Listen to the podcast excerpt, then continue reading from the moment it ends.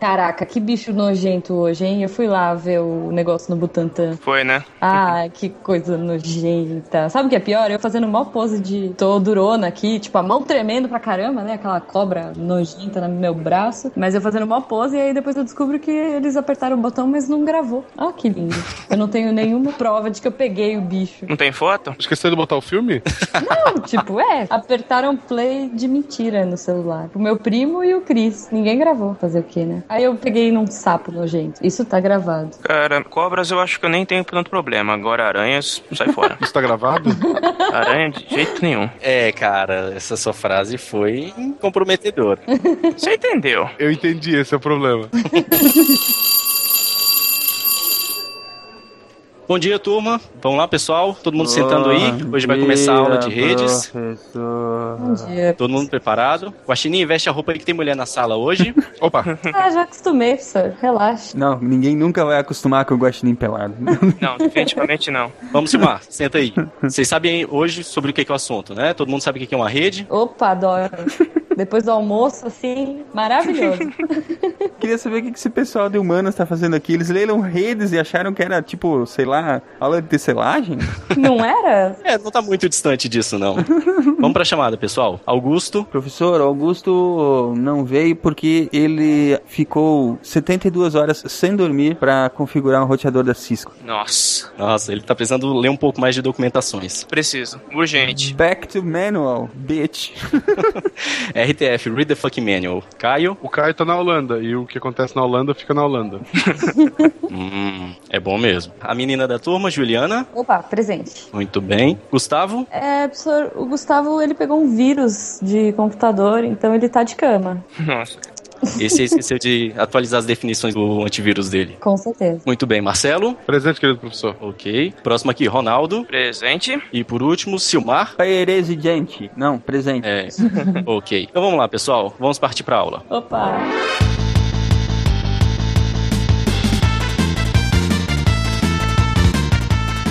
Aí galera, aqui é o Silmar de Chapecó, Santa Catarina. E se a internet caiu, desliga e liga a porra do roteador primeiro, antes de me ligar. A regra máxima do Roy nem sempre funciona, mano. Não aprendem. Eu ainda adicionaria mais uma. Desliga, espera 40 segundos e liga de novo. Pra ter certeza que todos os capacitores descarregaram e você não vai ter nenhum problema. É isso aí.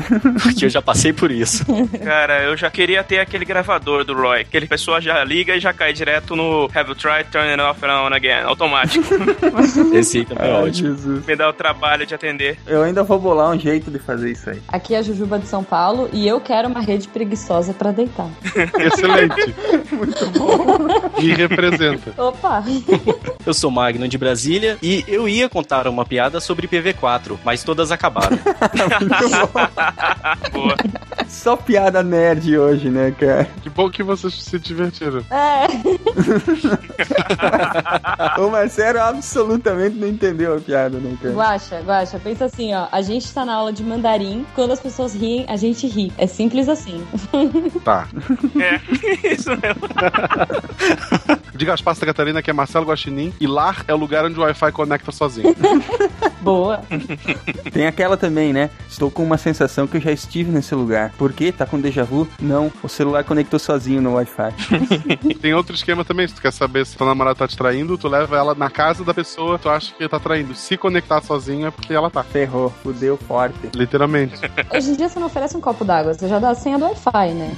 Primeira coisa. Aqui é o Ronaldo de São Paulo e não há lugar como 127.0.0.1. Não precisa explicar. Vocês estão ouvindo o SciCast, o podcast sobre ciência mais divertido da internet brasileira. Science World Beach.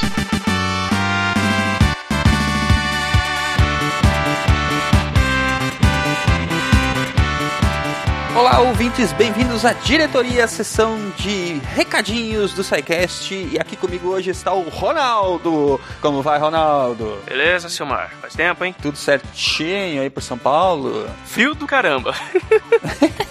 Inverno né? Tem que ser frio. Muito bem, vamos pular a parte que a gente fala os links para as nossas redes sociais, porque tá todo mundo cansado de saber. Só vamos lembrar aqui que as pessoas podem contribuir financeiramente para manter o SciCast através do Patreon, do PagSeguro e que também quem quiser anunciar qualquer produto, empresa ou serviço aqui no SciCast poderá entrar em contato com a agência Protons através também dos e-mails que estão aí no post. Muito bem, Ronaldo, sabe por que eu te chamei aqui hoje? Não, não faço ideia, mas vamos lá. Vou te contar que hoje é um dia histórico, porque o SciCast tem o seu primeiro anunciante! um dia ia acontecer. Ó, o- os haters devem estar aí, né? Se venderam pro sistema, se venderam pro sistema. É, SciCast traiu o movimento. Mas sabe por que eu te chamei aí, Ronaldo? Porque o anunciante é da nossa área. Ah, é? Mais um maluco de TI? Sim, o anunciante é da área, da área de TI, mais especificamente sobre a área de treinamentos. Olha é um só. portal de formação online chamado mjailton.com.br. E você sabe quem é o Jailton? Não, não, não tô sabendo. Quem é esse cara? o Jailton é ouvinte do SciCast. Ah, Ele tem um olha portal de formação que disponibiliza lá vários cursos. E ele entrou em contato com a gente pra gente falar sobre o portal dele aqui. Ah, e assim, tô vendo aqui. Legal a proposta. te chamei porque fiquei, fiquei apreensivo, né? É. Mais um curso online de formação em programação, né? É, então, as pessoas ficam meio com o pé atrás disso, né, cara? Mas a- vocês conhecem a gente e nós não indicaríamos um produto que seria ruim, né? O que a gente fez foi ir lá ver como é que funciona o método do Jailton, né? Exato. Bom, o método do Jailton, para começar, ele já tem uma pegada bem interessante. Ele utiliza um método chamado Ágora, Hum. que os cursos eles são divididos como se eles estivessem contando uma história com começo, meio e fim. Ah, olha aí. Ronaldo, você lembra que eu pego no, no pé de vocês toda vez que vocês vão fazer uma pauta que vocês que a pauta tem que contar uma história É, para os ouvintes entenderem melhor o assunto? é, é, a gente tenta, né? Mas é isso que o método que o Jailton usa lá nos- nas formações dele, ele faz. Ele pega um- o curso de formação e transforma ele como se ele estivesse contando uma história. Uhum. Então ele tem um início, ele tem um meio, ele tem um fim bem definidos, para que qualquer pessoa que queira aprender tenha plenas condições de aprender todo o conteúdo que ele vai passar ali nas- nos cursos de formação dele, né? Seguindo essa lógica, você não precisa ser um iniciado, não precisa saber programar, você vai aprender a desenvolver em, em o que mesmo que ele está ensinando? Java e PHP, é isso? É, ele tem vários cursos lá, mas os, o- os principais são em Java e PHP, que são os cursos, digamos assim, os top, o- o- os que encabeçam o, portal, né? Uhum. São os cursos de formação em Java e PHP. Mas ele tem mais de 120 cursos lá. Pô, legal. Sempre seguindo esse molde. Exatamente, todos desenvolvidos por ele ao longo do tempo, né? Ele já tem muito tempo de estrada. Então, assim, Ele não é um leigo, né, cara? Não é um gaiato. É, ele não é um leigo, ele entrou, não entrou ontem na- nessa história de formação, então ele conhece muito bem o que ele está fazendo. Ele tira dúvidas por Hangouts, ele tira dúvidas por e-mail, ele, ele é bem presente nas, nas formações que ele dá. Uhum. E assim, tem uma coisa interessante também que você, ao adquirir o curso, é, você não tem um tempo para terminar ele, você pode acessar o, o curso ao longo do tempo que você tiver necessidade, né? E ainda, toda atualização que o curso tiver, as pessoas têm acesso a elas sem nenhum custo. Pô, legal. Aí sim. Então, assim, é um dinheiro muito bem investido. Eu fui lá, testei o método dele, as- eh, olhei os vídeos e olhei as- o material das primeiras aulas. Está bem interessante. A pessoa, que nem tu falou, não precisa ser um iniciado. Qualquer pessoa consegue aprender programação através daquele método que ele utiliza ali. Ele começa do mais simples. Bom, tu lembra, Ronaldo, qual era a maior dificuldade quando você aprendeu a programar? Com certeza eu não entendeu o que, que eram os algoritmos. Aquilo é. Você olhando de fora, aquilo é o caos, é é a treva. Exatamente. Então, assim, ó, exatamente aprender essa parte dos algoritmos, que é aquele insight inicial que a pessoa tem que ter para aprender a programação, né? Uhum. Algoritmos, para quem não sabe, é o básico do básico, o start que a pessoa tem que ter para entender o que, que é programar. Isso. E o, o- nos cursos que o Jailton está disponibilizando aí, ele explica de uma forma muito simples para que cada pessoa tenha condição de utilizar daquele conhecimento que ele está expondo ali, da sua maneira, de uma maneira bem didática. E olha, vou te dizer, se tivesse tido essa ajuda aí na época, foi, foi, foi bastante época atrás, né?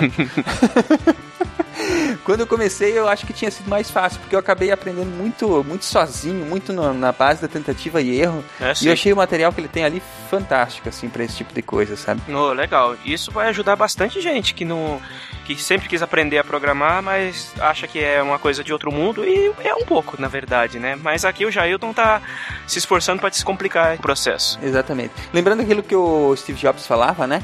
Todo mundo deveria aprender a programar. Porque quando a pessoa aprende a programar, a pessoa aprende a dividir um problema que é muito grande em pequenos problemas fáceis de serem solucionados, né? Verdade. Então, assim, o curso tem um certificado, óbvio que tem. Uhum. Os cursos eles geram um certificado de 200 horas. Com certeza quem fizer os cursos vai ter um, um- além de todo o conhecimento que vai agregar, né? Vai ter um up bem bacana aí na carreira, né? Sim, sim, com certeza. E é o que a gente já falou, né, cara? A gente não recomendaria se o negócio fosse ruim. Exatamente. Então, tem nosso selo de aprovação. Os links estão aí no post. O, o Jailton vai pegar vocês pela mão lá e vai guiar vocês etapa por etapa, fase por fase.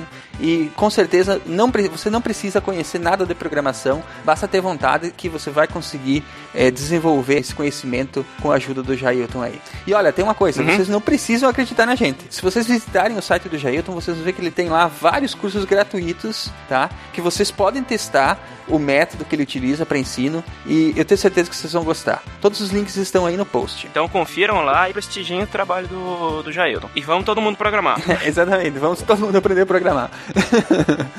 Muito bem. Uma outra coisa bacana, o Jailton disponibilizou para os ouvintes do SciCast dois cursos completos. Para concorrer a essas formações, a gente vai fazer um pequeno concurso cultural. Os links também estão aí no post. Vocês só têm que responder uma pequena pergunta, preencher um pequeno formulário. E os vencedores vão ser divulgados no dia 14 de agosto. Então tem um tempo. Vocês podem acessar aí os links, podem testar os cursos gratuitos do Jailson, podem participar do concurso cultural e vai ser bem bacana, todo mundo vai se divertir e vai ser bem proveitoso para todos, principalmente para os nossos ouvintes, né, Ronaldo? É isso aí, com certeza. Mãos à obra, pessoal. É isso aí, vamos aproveitar que tivemos nosso primeiro anunciante, mjailton.com.br. Vamos para o programa de hoje, que, olha que coincidência, É, é na área de informática. claro, né, cara? Nosso primeiro patrocinador Não, gente, não tem dá ponto Claro que não, não. né? Nosso primeiro patrocinador tem que ser de assunto relevante. Assunto relevante, vamos falar hoje sobre redes de computadores. Está muito divertido, aliás, né? Temos a companhia do nosso querido Magno Leno, né? Que é um programador nato, trabalha com isso no dia a dia e também é formado em telecomunicações, vai nos ajudar hoje a falar sobre as famigeradas redes de computadores. É isso aí. Vamos tentar desenrolar as redes. Vamos desenrolar as redes, vamos esticar as redes e vamos aprender um pouco. Um abração, gente. Depois da aula, lembrando que tem o mural de recados com a nossa sessão de e-mails e feedbacks. Então, nos vemos daqui a pouco, né, Ronaldo? Um abração para todo mundo, bom proveito e tomara que todo mundo goste da aula de hoje. É isso aí. Até mais, gente. Aproveitem o episódio.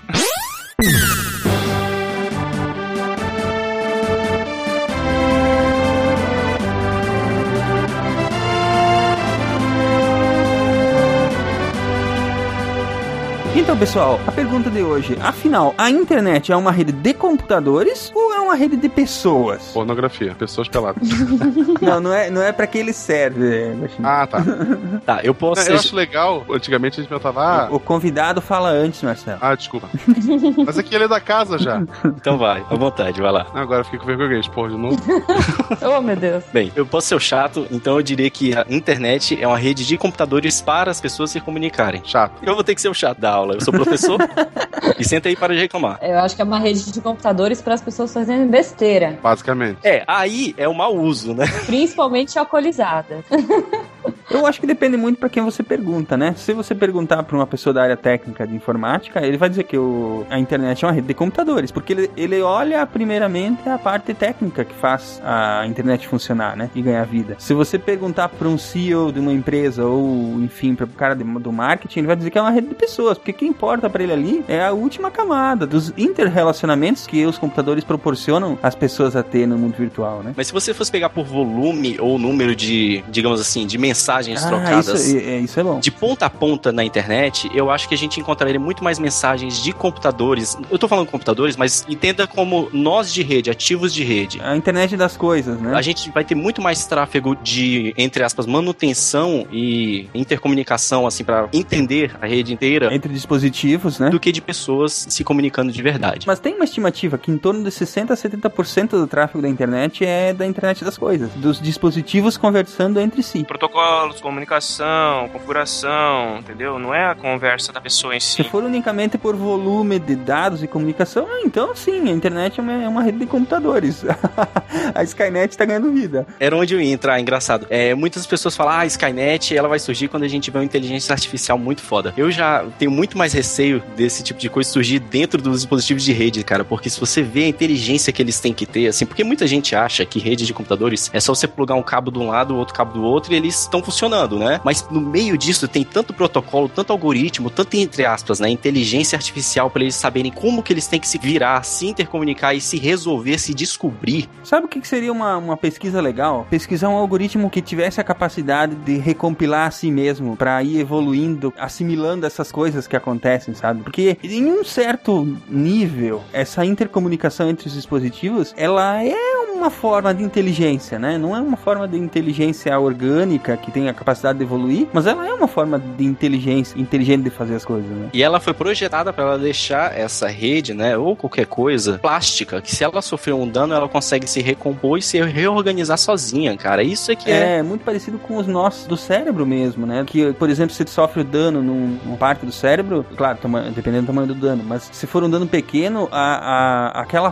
função, aquela área que estava sendo usada para o processamento, ela, ela é direcionada para outro lugar, né? Exato, isso acontece nas redes. Na história da rede, da internet, isso foi tomado como exemplo, digamos assim, como inspiração para criar a rede dessa forma, Magnum, sabe? Ou Ronaldo? Eu nunca ouvi falar dessa forma, nunca vi referências desse tipo. Também nunca vi algo assim também não. Mas talvez, no fundo, alguém talvez tenha pensado alguma coisa desse tipo. É, inspirações muito mais rudimentares, até onde eu consegui estudar, né, na minha época de redes, era mais realmente assim, é, do ponto de vista de reagir a alterações, entendeu? Até por causa daquela questão toda da Guerra Fria, né? Que tinha que garantir a comunicação mesmo que vários pontos caíssem, né? Mas a parte bonita dela é que assim, quando ela, é, que a gente chama que ela convergiu, ela está estável, ela só troca mensagens para se manter naquela situação atual. A partir do momento que você cria um distúrbio nela, desativa alguma coisa ou algum link tem uma degradação, aí ele starta um único nozinho dessa rede, starta uma mensagem para os seus vizinhos, que startam mensagens para outros vizinhos e outros vizinhos e todos eles se comunicam, criam quase, né, vamos dizer assim, uma inteligência única, que seria uma, a gente pode abstrair da forma de uma tabela de roteamento, que é espalhada para todos esses nós, e aí elas definem, a gente estava trabalhando assim, mas todos nós vamos trabalhar agora desta outra forma. Isso aqui é bonito, entendeu, nessa hora. Tem que trabalhar coordenadamente, né? Essa, essa que é a magia da coisa. Exatamente. E é bem legal pelo seguinte, isso é, é bonito de falar, mas é mais legal ainda vendo, ver funcionando, porque você é, se dá conta de como são importantes os protocolos é, abertos, né? Porque, tipo, tem equipamento de 1.500 fabricantes diferentes, e todos têm que falar um com os outros a mesma linguagem, entendeu? Exatamente. Isso é bem legal de, de estudar, realmente. A internet me tornou uma pessoa, quer dizer, principalmente o SciCast, uma pessoa mentirosa no mundo real.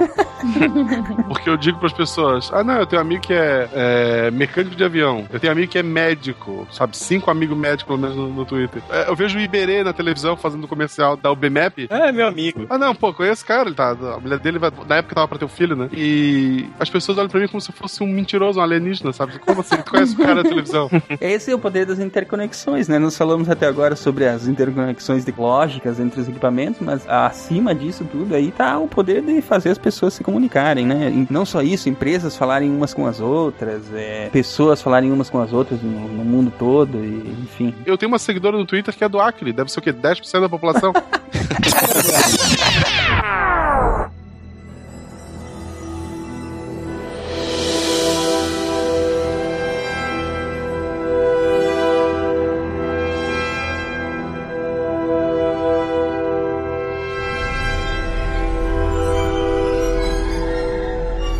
Ah, que lugar é esse? Isso não importa, sente-se. É, Eu sou hétero, tá? Só pra avisar. Silêncio. Já tivesse algum sonho do qual estivesse certo que fosse real? E se fosses incapaz de acordar desse sonho, como conseguirias distinguir a diferença entre o mundo do sonho e o mundo real? Cara, que eu não uso drogas, hein? O que, que tá isso? Você não está entendendo. Você foi trazido aqui. Não, não tá, tá. Sim, eu fui trazido aqui. Tinha uma mulher com a tatuagem. Cadê a guria com a tatuagem do coelho branco? Ela não é real. Como ela não é real? O que é real? Como você define o real? Se você está falando sobre o que você pode sentir sentir, o que você pode cheirar, o que você pode saborear e ver, o real são simplesmente sinais elétricos interpretados pelo seu cérebro. Ok. Mas e a mulher do coelho? Ela só existe no mundo virtual, como tudo à nossa volta. Ah, tá. Virtual, tipo, qual é a arroba dela? Ela tem um Snapchat? Deixa eu entrar aqui no Google pra ver. Para com isso, presta atenção, olha isso. Oba, balinhas. Não são balas, são escolhas. Ok. Foi mal. Se você tomar a pílula azul, a história acaba e você acordará na sua cama, acreditando no que quiser acreditar. Se você tomar a pílula vermelha, ficará no País das Maravilhas e eu te mostrarei até onde vai a toca do coelho. Meio estranho esse papo aí, hein? É, eu não quero ver toca nenhuma. É uma metáfora! Ah, tá. Então na toca tem a mulher do coelho. Não, ela não é real, lembra? Mas com a vermelha você poderá conhecer a Trinity. Quem? Essa aqui, ó. Ah, ok. Me dá azul. Mas, mas Não, a, a mulher do coelho branco, ela me deu follow aqui. Abraço, sorte aí na tua revolução, tá? você prefere a mentira? Cara, olha o nude que ela mandou.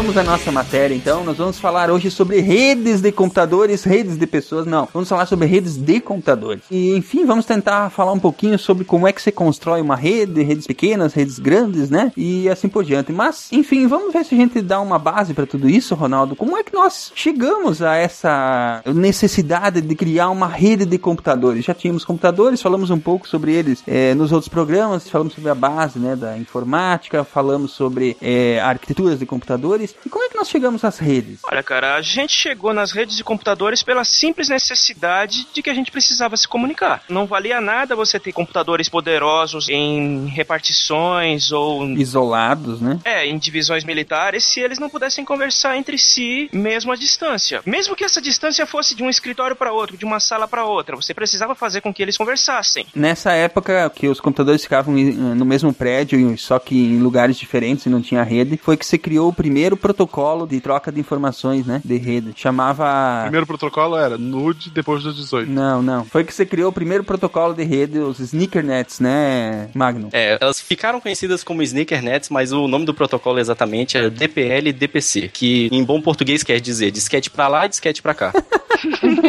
e o sneaker é porque Por causa do tênis, né? Aí, como eles levavam muito disquete a pé, aí eles começaram a chamar de sneakernet, porque era uma rede feita na sola do pé, digamos assim. Eu não vou falar nada, mas ah, eu, já, eu já trabalhei num lugar que tinha disquete pra lá, disquete pra cá. Todo mundo, cara. Todo mundo já trabalhou, peraí, quase todo mundo, dependendo da idade, já trabalhou em um lugar desse jeito. Da nossa idade, né? Não, até hoje eu trabalho com pessoas que trazem um pendrive de um lado pro outro. É, tem essa agora variante, né? Pendrive é um negócio moderno, cara. O protocolo é o mesmo, só mudou a mídia.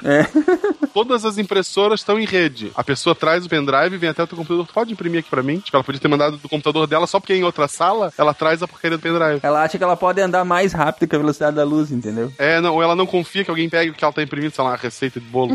Bom, mas aí os boys, os office boys, começaram a ganhar essa celebridade e começou a ficar caro demais manter esse protocolo, né? É, até mesmo porque você não podia mandar ele pra uma outra cidade, né? Quando você precisava transmitir os dados. É, e complica. Conforme a necessidade, você precisava de redes mais robustas pra cobrir maiores distâncias. Aí você não vai pagar o boy pra ele ir de bicicleta, tipo, do Alabama até Washington, né? Não, não rola. Bom, as redes surgiram como praticamente boa parte das tecnologias do último século, né? Pra uso militar. Claro. Como tudo que a gente usa hoje em dia surgiu. Quem tem mais dinheiro? É só parar pra pensar. Qual é a divisão que tem mais dinheiro? Os militares. Então é onde vai aparecer primeiro, não tem conversa. É, e qual a época que tá todo mundo com o Tito Cujo na mão, desesperado pra achar uma solução, né? A Guerra Fria criou a necessidade, tanto do lado de cá quanto do lado dos soviéticos. Eles também tiveram que se virar pra fazer seus computadores se conectarem. Só que na, na internet soviética não é você que se conecta à rede, né? A rede se conecta em você, né?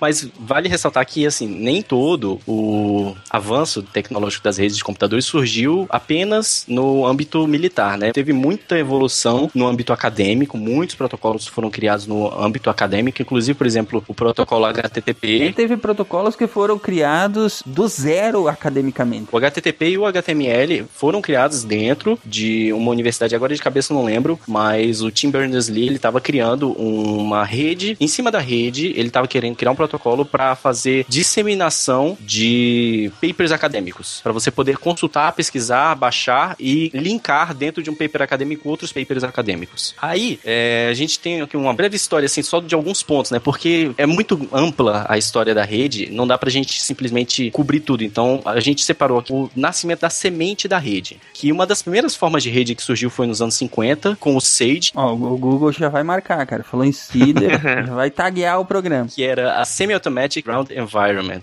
que era um sistema que foi criado para coordenar dados e processar dados dos radares que iam produzir imagens únicas do espaço aéreo de uma determinada área dos Estados Unidos. O SAGE direcionava o NORAD, que era o North American Aerospace Defense Command. Só para vocês terem ideia do nível de complexidade da coisa que já só na primeira semente de rede. Ele já servia como base para vários satélites se comunicarem e criarem uma imagem única. O NORAD, pra quem não sabe, é a linha de defesa do espaço aéreo norte-americano. É onde ele guarda os alienígenas? É quem captura o alienígena. É o que faz a defesa do espaço aéreo. Se você invadir o espaço americano, quem vai pegar vocês logo de cara primeiro é o NORAD. É, ainda hoje. Ainda hoje. Aí, em 1960, surgiu o SABRE, o Semi-Automatic Business Research Environment. Que decepção, cara. Que decepção. Isso é legal. Porra, esse nome foi legal. Aí eu comecei a gostar. Eles criaram o sabre pra ser o que todo mundo conhece e criaram o escudo pra ser secreto. Hello, IT. Have you tried turning it off and on again?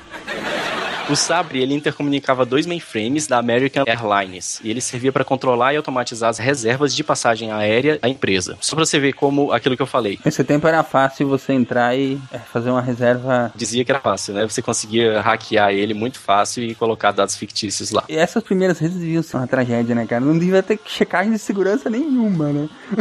Porque não tinha ninguém pra entrar, entendeu? Não tinha ninguém pra invadir. É, ninguém tinha hardware, né, cara, pra fazer uma invasão de larga escala. Então, protocolo de segurança não devia ter mesmo. Ou estavam aplicando, claro, né? Estavam aplicando naquela época, estavam todo mundo engatinhando, aprendendo como fazer. Nessa época, quando você se comunicava com essa rede, na verdade, o que você fazia era conectar o seu computador numa linha telefônica e discar para o outro servidor. E o seu computador, né, o seu programa, falava diretamente com aquele outro programa. Não tinha nada no meio. Então, assim, a segurança era 100% garantida pelo sistema que estava recebendo a sua comunicação. Então, não tinha nem protocolo no meio, praticamente. O único protocolo que existia era protocolo de chamada telefônica. Isso que eu tô falando é protocolo a nível físico, não era nem é, um protocolo lógico, entendeu? Era a única coisa que existia realmente era comutação de circuito, só isso. Aí em 62, a gente tem o JCR Leak Lider da ARPA, que é a Advanced Research Project Agency. Você ver como a gente já volta, sai de uma área comercial e volta para a parte militar, né? Eles criaram um grupo de trabalho chamado Intergalactic Computer Network. Eles ligaram a internet em outras galáxias.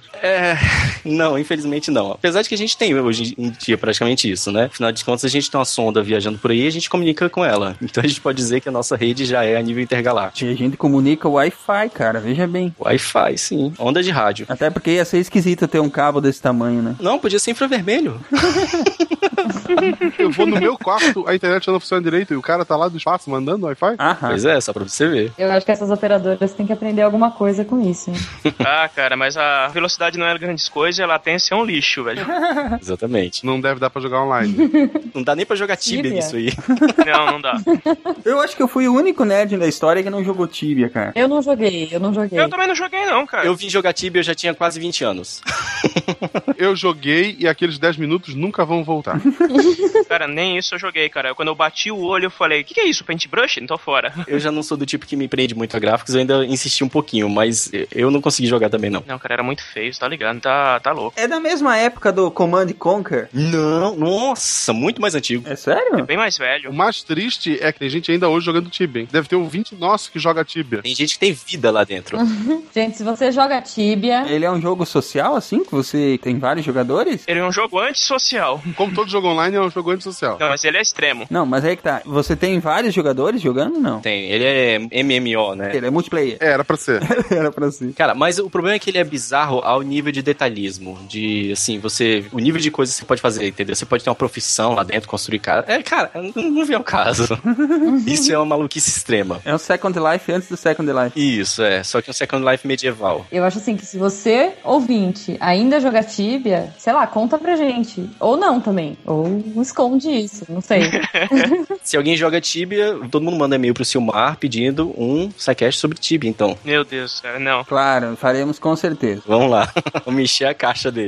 E a harpa, como é que entrou nessa brincadeira aí? A harpa foi usar o sabre, não, né? Não, a Intergalactic Computer Network é um precursor da ARPA. Ela veio a se tornar a ARPANET depois, que é um projeto da ARPA. É porque a ARPA, ela coordenava esse projeto inicial da Intergalactic Computer Network. A harpa é uma agência é, de defesa dos Estados Unidos, né? Exatamente. Posteriormente, o resultado da Intergalactic Computer Network se tornou a ARPANET, que a gente vai citar um pouquinho mais para baixo. Aí, em 1964, o MIT criou um grupo de pesquisa junto com a Bell Labs e a General Electric, que usou pela primeira vez um computador para rotear, entre aspas, e gerenciar uma conexão telefônica. Vale lembrar, gente, que até esse ponto aqui, todas as comunicações telefônicas eram feitas naquele melhor estilo que a gente vê no desenho do pica-pau, que tem aquela mulherzinha que fica conectando e desconectando os fiozinhos, falando, espere um momento. Ah, Ai, conecta. Gostaria de falar com o fulano só um momento e conecta. Cara, aquilo realmente existia. Era daquele jeito. Quando você precisava fazer uma ligação, você tirava do gancho, aí você falava com a operadora e falava: Olha, eu quero falar com um tal número. Ela olhava um painel enorme onde tá esse número e ela plugava a sua linha com aquele número. E é daí que vem a expressão linha cruzada. Exatamente. Não, a minha operadora de telefone e internet até hoje usa esse sistema, eu tenho certeza.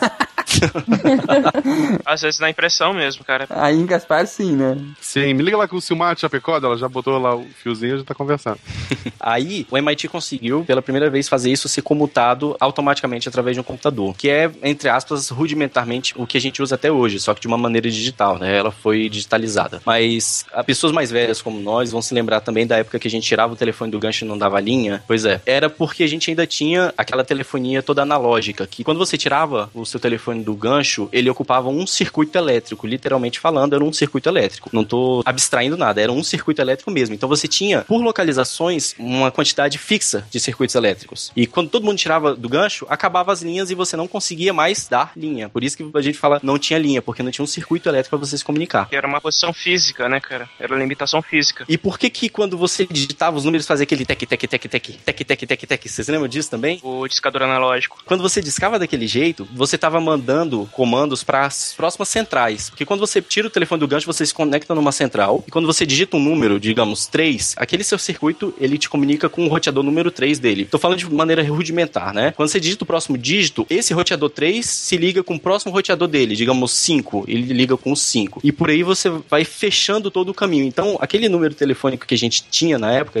hoje em dia já não é mais esse conceito. Na verdade, era uma rota de saltos que você fazia no sistema telefônico. Isso tudo foi incorporado para os conceitos de redes também posteriormente. Por isso que eu tô dando esse overview rápido aqui. Aí, a gente tinha todo esse mindset de redes de comunicações que tomavam como base a utilização de canais dedicados, né? Como eu estava explicando, esse circuito dedicado, que a gente precisava ter um circuito fechado de ponta a ponta e que só uma pessoa A fala com uma pessoa B através desse canal, mais ninguém. Entre aspas, ele era um, até um canal mais seguro do que o que a gente tem hoje em dia, porque você não tinha tanta possibilidade de alguém estar ouvindo essa comunicação, entre aspas, ou entrar no meio dessa comunicação. Só que aí nos anos 60, Leonard Kleinrock, Paul Barron e Donald Davis, independentemente, não, eles não estavam em conjuntos, eles independentemente começaram a criar um conceito de transmissão de informação através de pacotes, que ao invés de você fazer esse circuito dedicado, todo mundo se comunica num mesmo circuito, só que você transmite por um pequeno período de tempo, que eles chamaram de pacotes. Você transmite uma unidade de um tamanho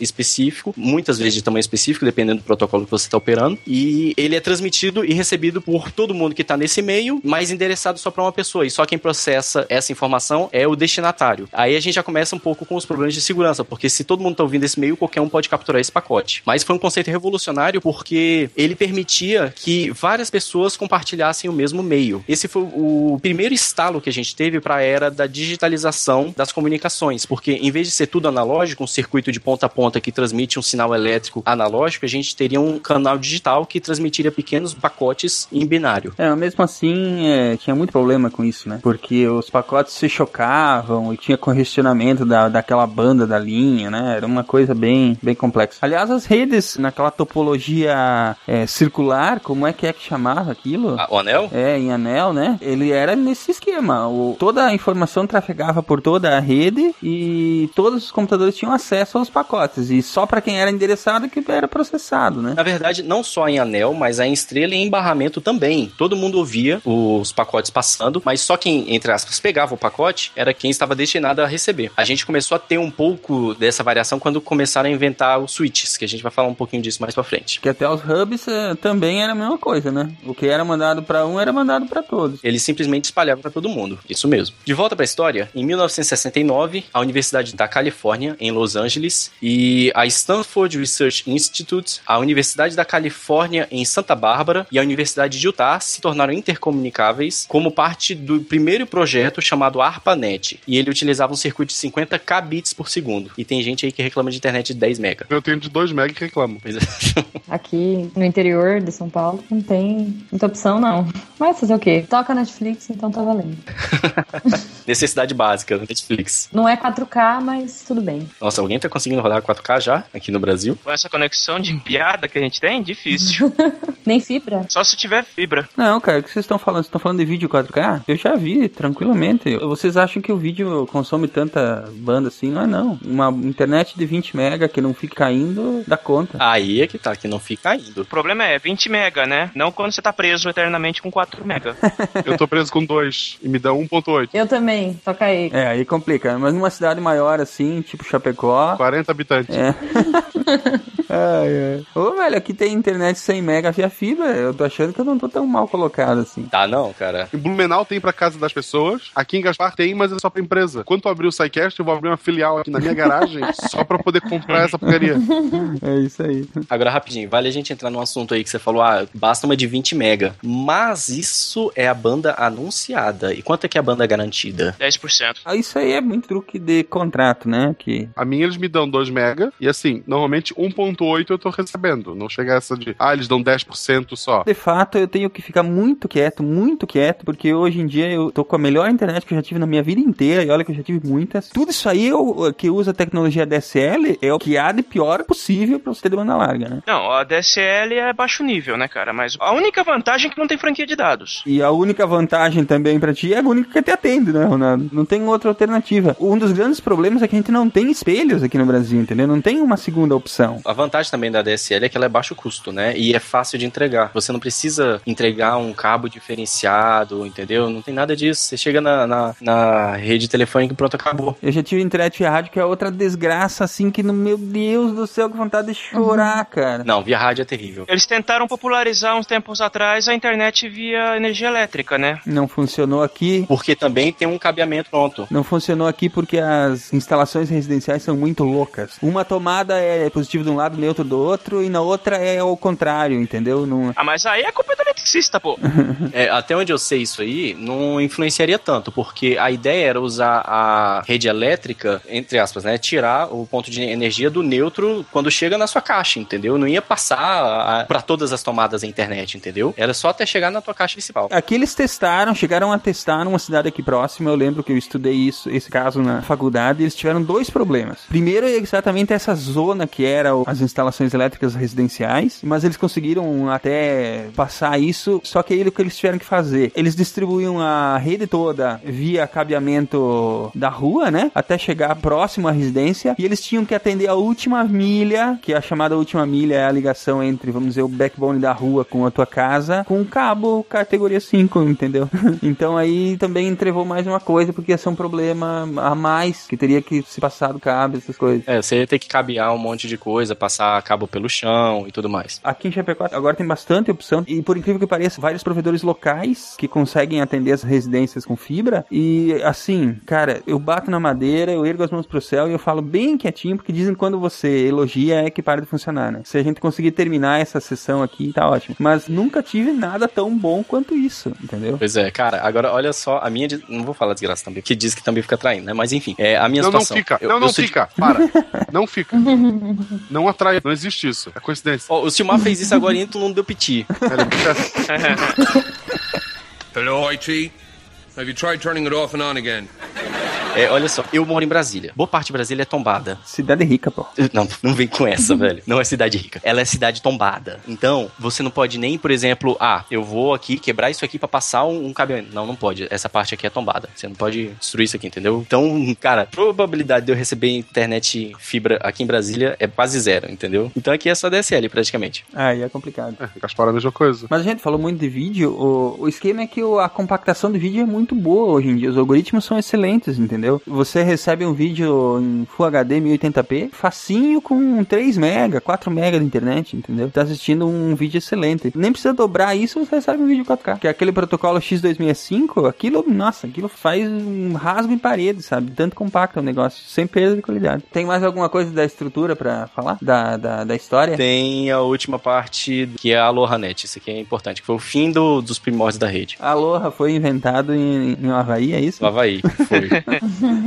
Parece piada, né? Mas Mas foi verdade. o pessoal não era muito criativo, não. Mas vamos guardar isso pro, pro episódio, vamos lá. Em 1973, Robert Metcalfe, Foi quase, hein? Se fosse McAfee, ia dar merda, cara. quando eu, eu li também, eu, eu fiquei, uai, será que ele criou o McAfee depois? Mas é quase isso. Ele escreveu um memorando formal para Xerox Park, descrevendo a Ethernet, que era um sistema de intercomunicação baseada na Aloha Network. Essa é a hora de usar o, de usar o efeito. Tan, tan, tan. A Aloha Network foi desenvolvida no início dos anos 60 por Norman Ab- Abramson e seus colegas da Universidade do Havaí. Opa! Claro. É, aloha, né? Lógico que tinha que ser, né? e aí, em 76, o Robert McAuliffe e o Donald Boggs publicaram um paper chamado Ethernet Distributed Packet Switching for Local Computer Networks. Como todo paper, ele tem que ter um nome quilométrico, né? Ah, com certeza. Não pode ser só um nominho assim. E aí, em 79, o Robert Metcalfe tornou o Ethernet um padrão aberto, que foi essencial para que ele se tornasse o padrão de facto. Basta dizer que toda a infraestrutura de internet que nós temos hoje se baseia no protocolo Ethernet. Não, e tem uma jogada muito legal no nome Ethernet que eu gosto de sempre de dizer, cara, que relativamente pouca gente sabe ETH o que, que tem o ETH. é muito usado para abreviar tudo que é de porta de rede nos sistemas operacionais. Ah, sim, não, mas não é nem isso não, não é nem isso não, tem uma outra coisa por trás. De onde vem o nome Ethernet? Era o nome da esposa do cara, Ethernet. Não, Vinha tipo o Ether. quase, ela passou mais perto. O nome Ethernet veio porque ele tinha a ideia de que esse protocolo ia rodar, é, entre aspas, né, poderia ser utilizado independente do meio. Então, ele poderia rodar até no éter, que era o conceito que o pessoal tinha antigamente de que o espaço era preenchido por éter e etc e tal, que, enfim. É, ele construiu umas droguinhas, né? Aí depois. Imagina. Eu acho essa analogia do nome muito legal, porque literalmente o protocolo Ethernet roda em qualquer meio. Ele roda em Wi-Fi, ele roda em cabeado, par traçado. a camada de comunicação dele não depende do. Isso, porque ele tornou o protocolo independente da camada física, que era uma coisa que ninguém estava fazendo antes. Na prática, queria dizer que você precisava adotar uma solução completa, desde o protocolo de comunicação até a camada física, tudo tinha que ser dentro do mesmo padrão, por assim dizer. E hoje você, com o protocolo internet, você pode ter uma camada física, seja ela cabo, Wi-Fi, o que quer que seja, independente do. Independente da sua camada, da estrutura, vai funcionar. Que você pode ter essa camada de comunicação eh, internet funcionando mesmo assim, né? Quem que dormiu aí? O Marcelo tá dormindo? Não, não, eu tô esperando chegar no Orkut. Ah, eu tô esperando chegar do Senhor dos Anéis aqui, ó. Token Ring. Gostei. não, não é? Tolkien! Não, pô. Super achei que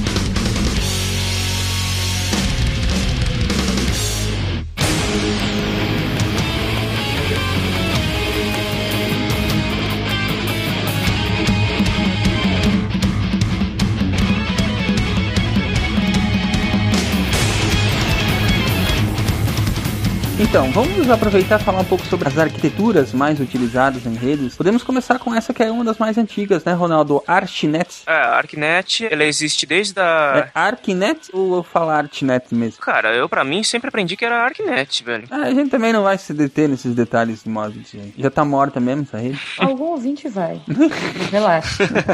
Então, a ArcNet, que ela teve início na década de 70, ela era capaz de transmitir até uma velocidade de incríveis 2,5 megabits por segundo. Tinha pouca gente que usava ela normalmente, mas os poucos que faziam uso dela usavam em modo de compatibilidade usando drivers mais antigos do MS-DOS. Ou seja, ela era uma rede bem limitada. E por causa disso. Mas ela era muito, muito flexível, né? Ela era flexível, mas ela tinha muitas limitações. Ela era interessante por causa dessa flexibilidade dela. A velocidade da transmissão dos dados era baixa, era possível usar cabos coaxiais de até 600 metros, no máximo, ou cabos UTP de até 120 metros. E por causa dessa simplicidade da rede, os hubs que ela utilizavam também eram bem baratos. Era um primeiro passo para uma arquitetura de rede, para instalações simples, pequenos estabelecimentos, residências, que não exigiam nada muito complexo, entendeu? Conforme vão surgindo as tecnologias novas, as antigas elas vão sumindo, mas mesmo assim elas são utilizadas por um tempo concomitantemente, né, com as tecnologias novas. Pelos hipsters. Não, tem um legado. É, realmente, eu vou continuar com a internet mais lenta porque ela tem um legado.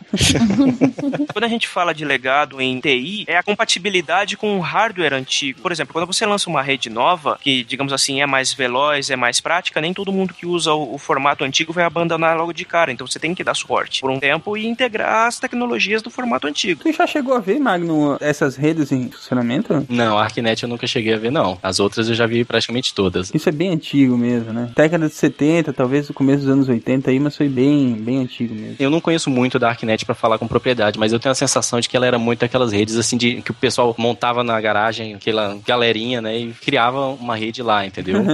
Cabo coaxial. Já tinha alguma coisa pra jogar nessa época? já, sempre tem. Certamente tinha. Pong Online. Cara, é assim, ó. Computador é o seguinte: primeira coisa que se envolve com o computador é pornografia. Depois, jogo, entendeu? É assim. E depois, depois de muito tempo, alguma aplicação real, comercial, que dê dinheiro, entendeu? Não, antes disso, os jogos pornográficos, não? Não, cara, a ordem é primeiro jogo. Não, não é. Não, é primeiro jogo. Não é, não é, não é, cara. Eu vou ter que discordar. Vou ter que discordar. É primeiro jogo, cara. Vou discordar veementemente. Silmar, as tuas pesquisas na internet não é base para os outros. Eu vou botar uma pedra nessa discussão. O primeiro é o jogo pornográfico. Pronto. Justo. True Love. Vocês já jogaram? Não, cara, eu tenho até medo de pesquisar isso. True Love. Procure. Roda no 95. Nossa senhora. Windows 95. Coisa que ele desenterra, meu Deus do céu. Hello, IT. Have you tried turning it off and on again? O próximo protocolo é o Ethernet, que a gente já citou bastante aqui, né? Vamos só comentar mais algumas coisas, que junto com o padrão ele difundiu muitas coisas de cabeamento, de hubs e outros periféricos que foram switches, bridges, roteadores e por aí vai. E existem basicamente quatro padrões Ethernet hoje em dia. O de 10 megabits, o de 100 megabits, o de 1 GB e o de 10 GB. Uma coisa interessante sobre a internet de 1 gigabit é que ela foi desenvolvida lá no LHC? o LHC. Foi desenvolvida pelos times, enfim, de pesquisa LHC. Porque quando ocorre o impacto das partículas que eles colidem, né, para poder fazer os experimentos, são tantos dados gerados, é tanta informação gerada que os protocolos de rede de 100 megas não davam conta. Aí eles tiveram que desenvolver uma velocidade maior para poder coletar todos os dados, entendeu? Tá vendo? Eu quero ver gente reclamando agora no Twitter. Tipo, não teve buraco negro e teve uma rede maior. Toma essa. Cara, a internet veio do CERN. Eles estão mais ambientalizados em protocolos de rede, cara. Agora, essa que tu falou de 10 GB aí, Magno, tu já viu funcionando? Sim, sim. Ixi, muito. 10 GB, puta, é. 10 GB. Backbone geralmente é 10 GB. Como é que é o cabo? É um cabo normal assim ou é um cabo com. Depende, depende. Geralmente a gente usa fibra ótica, mas tem cabo ar trançado STP, que é o Shielded Twisted Pair. Mas quantos pares são? Não, normal, quatro pares normais. Caramba! Aqui em casa, minha rede interna é 100 e ela não, nunca poderá ser aumentada porque o cabo não suporta.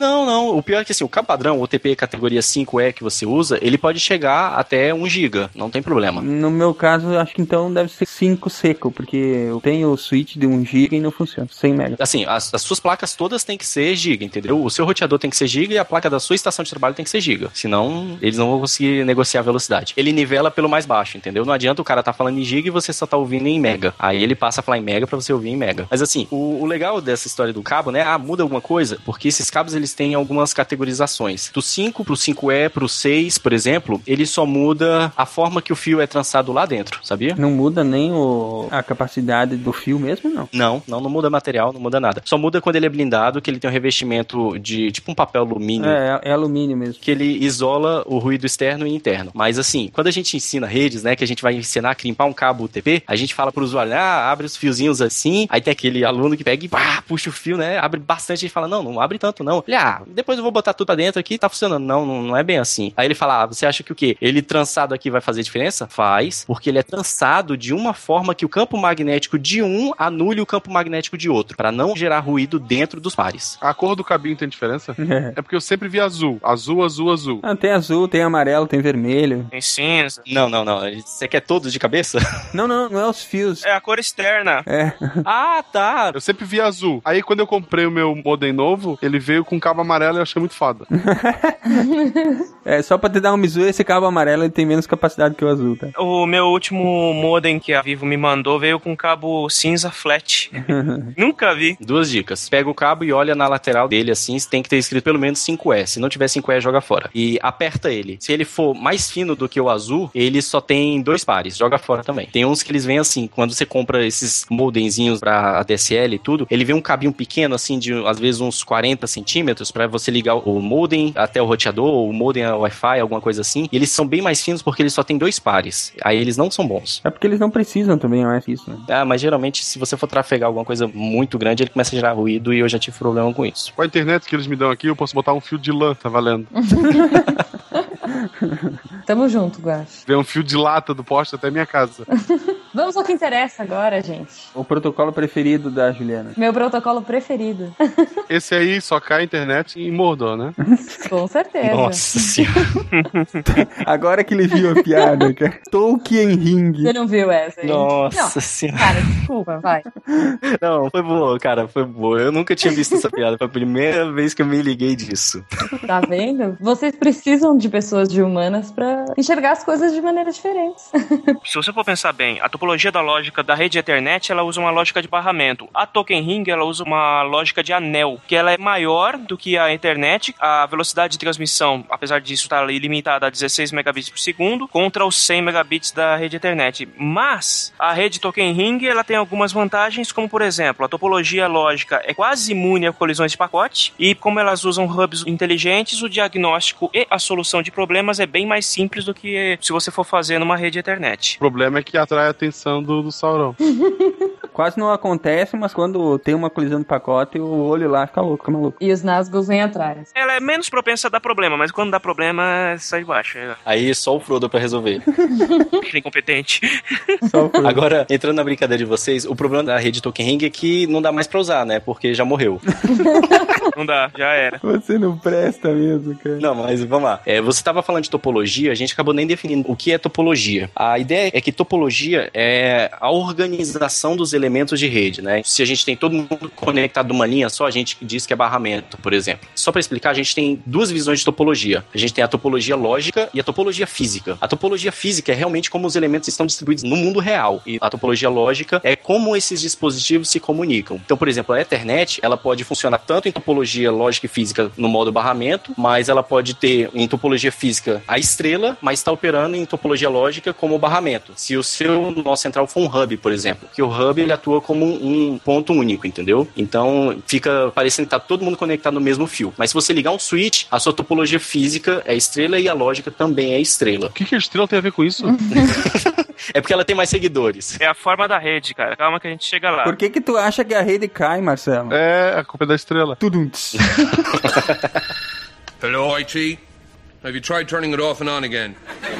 Voltando pro Token Ring, como é que ele funciona rapidamente? A gente tem duas possibilidades de funcionamento. A gente pode ter um nó central, que recebe os cabos de todos os clientes, e esse nó central coordena o token, que a gente chama. É um anel pra todos governar. É, mais ou menos. É, a gente tem uma outra possibilidade que é todos os nós terem dois cabos ligando, né? Você fala com o vizinho da direita e você fala com o seu vizinho da esquerda através de cabos distintos. Todos esses nós, né? A placa de rede tem que gerenciar um token dentro dessa rede. O que que é o token? É como se fosse aquele bastão da fala que a gente tem, né? Que só quem tá com bastão pode falar, é, esse bastão ele fica passando, esse token fica passando na rede para cada computador. Por exemplo, se um computador eu passo pro Silmar, o token fala, ó, oh, Silmar, toma o token. Aí o Silmar recebe o token, fala, ah, eu não quero transmitir. Então ele passa o token pro próximo da fila. E por aí vai, o token vai dando a volta pela rede inteira. Até que alguém recebe o token e fala, opa, eu quero transmitir. Então eu seguro o token, faço a transmissão, a pessoa recebe a minha transmissão, me confirma a transmissão e eu devolvo o token para a rede e passo pro próximo. É por isso que ela praticamente anula a possibilidade de colisão, porque só fala na rede quem tem o token. Diferente da internet que a gente estava falando, que é a maior loucura, todo mundo fala ao mesmo tempo, você tem que ouvir o que você está falando para saber se teve colisão ou não. Eu mutei porque eu não tinha mais maturidade para continuar nesse tema. Eu também mutei o meu. Eu já ia perguntar se tinham dormido. não, eu mutei, eu achei que já tava bom de piadinha. É, é um conteúdo muito abstrato. É bem complexo. As primeiras vezes que eu estudei isso, eu fiquei maluco. redes é bom, muito desenho. Você só entende redes se você desenhar, cara. É um grande dilema é esse. Quando sair o episódio, eu escuto e tento entender. Porque enquanto tu falava, eu só ficava pensando. Três anéis para os reis elfos sobre o de céu, sete para os senhores anões e seus rochosos corredores, nove para os homens mortais fadados ao eterno sono, um para o senhor do escuro em seu escuro trono, na terra de Mordor, onde as sombras se deitam. Um anel para todos governar, um anel para encontrá-lo, um anel para todos trazer e na escuridão aprisioná-los. Na terra de Mordor, onde as sombras se deitam. Editor, por favor, agora sobe Blind Guardian, The Lord of the Rings. slow down and I said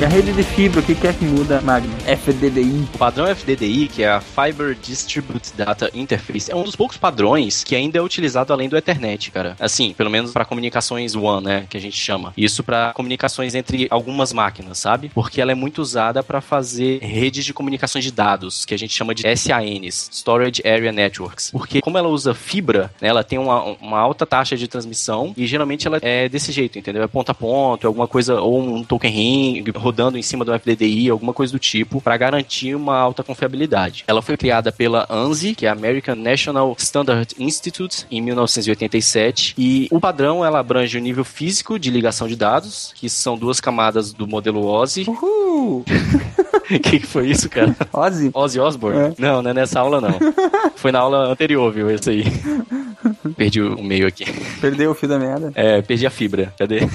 Bem, voltando. A IFDD, ela adota uma tecnologia idêntica a Token Ring, por isso que eu falei que ela pode rodar sobre Token Ring, porque ela usa a ideia de transmissão através de um token para garantir a ausência de colisão e garantindo a confiabilidade, né? E transmissões elevadas, porque já que só você vai transmitir, você pode transmitir naquele instante, né, a maior potência do meio, sem se preocupar com nada. Porque todos os outros protocolos, como você tem toda essa preocupação de ter mais alguém transmitindo, você começa a transmitir devagar e vai aumentando a taxa de transmissão aos poucos. Por isso que quando você dá play no vídeo do Netflix, ele sempre tá um pouquinho quadriculado e aos poucos vai melhorando. É por causa dessa onda crescente de transmissão que a gente faz, que é o que a gente chama de negociação de janela. A gente talvez fale isso um pouquinho mais para frente.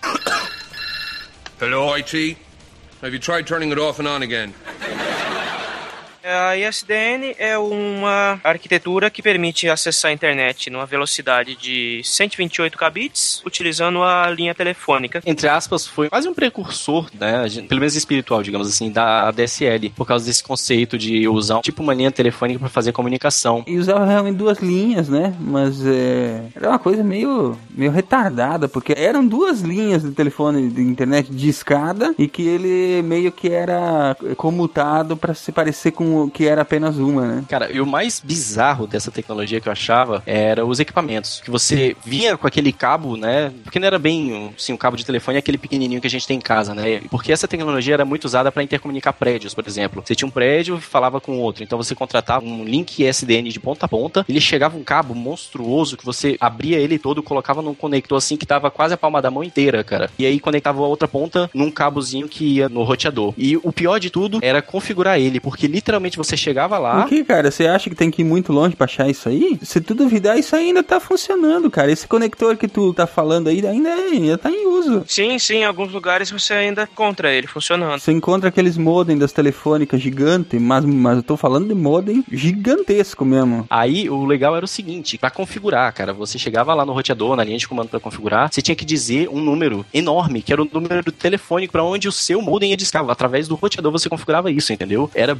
bizarríssimo, cara, configurar isso. Era muito estranho. Bem, frame relays. Eu mesmo já instalei frames relays, que também são usados para fazer conexão muitas vezes de. Vamos imaginar assim, você tem, você tem duas lojas, você precisa conectar essas duas lojas. Aí você usa um frame relay para conectar as duas lojas, entendeu? As antigas conhecidas linhas T1 e T3 que o pessoal falava na época das telefônicas, né? São vários canais de 64 bits cada e eles eram usados praticamente para isso. Aqui no interior de Santa Catarina a gente tem muito cooperativas e teve uma época que eu fazia conexão, vamos dizer assim, da central da cooperativa que ficava no centro da cidade com os silos que ficavam na, na área rural ou tinha vários espalhados pela cidade. Os silos são lugares onde se armazenam os grãos. E aí, tipo, o cara tinha um terminal que era exatamente isso que vocês estão pensando, um terminal burro lá no silo que é, discava pro, pro, pro servidor que ficava no centro da cidade e fazia-se isso através de um frame relay. Queimei muitos dedos indo lá fazer as conexões para esses modems funcionarem, entendeu? Chegava o cabo e você tinha que soldar uma, um conector serial no, no cabo para poder fazer essa conexão. Era bem louco. T1 e T3, cadê o T2? O T2 ele era o irmão que ninguém gosta, entendeu? É aquela tecnologia que o pessoal cria, mas nunca usa. tá, segundo, esse silo tinha como botar um aplicativo pra ele twittar quanto, sei lá, estou cheio de arroz hoje. Quantos grãos, né? Automatizar o negócio. É, quando ele começou a falar que conectava o silo, eu ia perguntar o que? A galinha precisa acessar a internet? E nessa época não tinha internet. A última vez que eu vi isso funcionando deve fazer bem uns 20 anos, talvez uns 15. Frame relay funcionando, eu acho que eu vi ontem. não, não, eu, eu tô falando quando eu vi, entendeu? quando eu coloquei pra funcionar. Tô falando de uma época que realmente a internet que a gente tinha era precaríssima. Era, era quem tinha telefone em casa já era sortudo. Quem conseguia uma conexão com o servidor de internet era mais ainda, entendeu? Era uma coisa. é, Você tinha que conectar os mainframes da cooperativa a esses terminais burros, entendeu? O terminal não era mais do que um teclado e uma tela e um modem que discava pro servidor lá que conectava e abria uma sessão texto pra você digitar coisas, entendeu? Rodar um sisteminha feito em COBOL, Pra isso que era usado esses leaks de dados que eram caríssimos. As operadoras metiam a faca assim até não poder mais nesse tipo de leak. Mas ainda é caro, sabia? Os poucos que ainda usam, que o pessoal, entre aspas, se nega a migrar por algum motivo, é, gera mais gasto pra empresa telefônica do que lucro, porque é caro se manter ainda. Mas é que aí é que tá, ó. Pra você manter um frame relay desse, você tem que ter uma linha direta de um ponto ao outro, entendeu? Não- é quase como se você tivesse esticado um fio direto de um lugar pro outro, entendeu? Claro que ele passa pelos armários e tal, mas, mas é como se tivesse um único cabo, tá entendendo? Não tem comutador, não tem nada de topologia de rede mais nova que nós temos por aí, que são roteadores, modems e equipamentos de alta tecnologia que transmitem milhões de dados ao mesmo tempo. Mas ainda é mais seguro? Ele era mais confiável. Ele era extremamente confiável por causa disso, porque ele era de ponta a ponta. Por isso que muita gente ainda se nega a migrar um pouco. Não tinha meio tempo, né? A pessoa tinha que fazer fisicamente o acesso, não tinha como ele hackear. Eu não consigo imaginar um motivo muito justo hoje pra isso ainda existir, mas deve ter, né? Saber quantos grãos de arroz tem no silo. Sei lá, o concurso da, da Kermesse. Ganha uma cabra. Eu fiquei curioso agora, cara. É, é capaz mesmo nesses lugares mais antigos ainda tá funcionando assim desse jeito, cara. Porque eu fui em lugares aqui no interior de Santa Catarina que era. A cidade tinha três ruas e uma delas só era calçada. Que era do prefeito. E tinha um computador e ele era interligado com o silo que ficava a 15 km de distância, cara. Não conseguia nem explicar como é que a linha ficava em pé. Como tudo na informática, magia. é, magia negra. Cara, tem muitos locais do Brasil que você só se comunica hoje em dia por satélite, cara, ainda. Então, assim, o, o Brasil é campeão pra manter esse tipo de tecnologia antiga. Território muito grande, né? Não tem como você revolucionar toda a infraestrutura do país, entendeu? De uma vez. Você tem muita coisa legada espalhada por aí. Fiquei curioso, eu vou, eu vou- eu vou ir atrás. Vai ligar pros contatos antigos. Mandar um e-mail, ver se os caras ainda estão nativos com isso aí. Não duvido nada que não estejam. Se bem que hoje em dia o Wi-Fi tá tão assim popularizado, você consegue fazer um link Wi-Fi. Você aponta uma antena direcional facinho de um telhado a outro, entendeu? Por alguns quilômetros você consegue um link fácil também. Talvez já tenham abandonado isso. É, pode ser, né? Hello, IT. Have you tried turning it off and on again?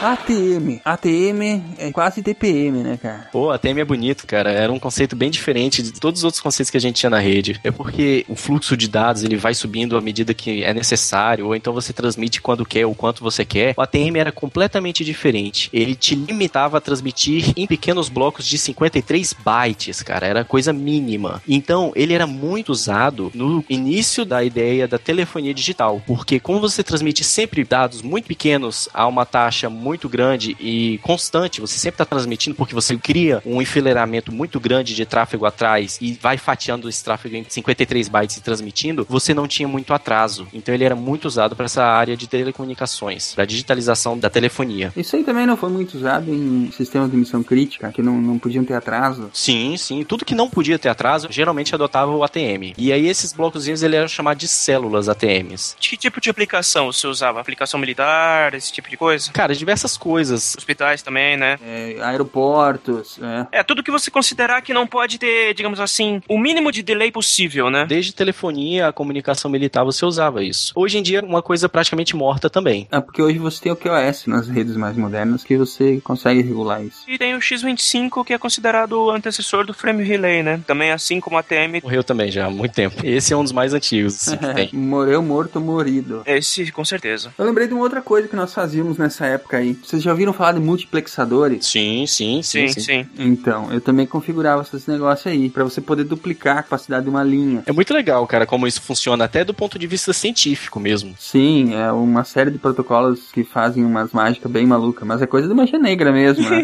é, bem magia negra, cara. Ah, cara, eu- tive que estudar todos esses protocolos de transmissão física quando eu fiz telecomunicações, cara. é bem a tua área mesmo isso aí, né? Sim, eu formei em telecomunicações, né? Então, na minha área mesmo. Cara, tem uns protocolos tão malucos, mas tão magia negra, cara. Que loucura. Ele usa, assim, transformada de Fourier pra você calcular quantos símbolos você consegue transmitir por segundo. Cara, é, é muito legal. Muito maluquice mesmo. E aí você tem uns que eles são adaptativos. Cara, muito foda. Muito legal. Do ponto de vista da pesquisa, é bem legal estudar essas coisas antigas, né? É uma área bem divertida, mas assim, penosa, cara. Você é muito maltratado. É mesmo. é porque você é visto como peão, cara. Lançador de cabo, entendeu? Por mais que você estude, o pessoal olha pra você como se você fosse peão. É isso aí, é isso aí. Quando eu fiz a certificação da Cisco, cara, o professor falava: vocês acham que vocês estão fazendo a certificação aqui? Vocês vão deixar de usar macacão? Isso aí. Você tirou o quê? CCNA? Sim. É. Eu também. Quando tu fez, tu ainda tinha aquela prova que o cara corta os cabos e você tem que refazer o painel? Não, não teve essa na minha época, não. Apesar de eu ter tido muita prova prática, eu não cheguei a fazer isso, Eu não. tive uma foda, cara. A prova final era assim: você montava uma estrutura de comunicação do zero, entendeu? Durante o curso. E chegava no final, o cara tirava quatro roteadores novos da caixa, colocava no rack e cortava os cabos que você tinha feito antes. Agora reconstrua tudo em quatro horas. Era a prova final. Beleza, hein? E o negócio explode se tu falhar. É. É, a minha prova foi um pouco diferente. Porque na minha época a prova já era toda digital, né? A gente não mexia muito em equipamento físico na hora, era tudo virtual. Então ele te entregava assim uma topologia bizarríssima e falava: olha, não tá funcionando, conserta. Cara, e isso envolvia 10, 15 roteadores, com frame relay no meio e tudo. Porra! Mudou muito o enfoque porque antigamente você tinha que garantir a integridade de uma rede pequena, de um sistema, por exemplo, que visava interconectar apenas aquela empresa. E o enfoque mudou muito conforme a coisa foi evoluindo, porque a interconexão passou a ser muito importante também. Então você tinha que conectar uma empresa que tem um tipo de infraestrutura com outra que tem outro tipo de infraestrutura, com uma rede pública que é completamente diferente também. E assim você tinha que usar, além de vários protocolos, vários tipos de equipamentos diferentes, fazer todos conversarem. É, era exatamente assim. Era bem diferente já. I'm losing all my doors, I'm in the.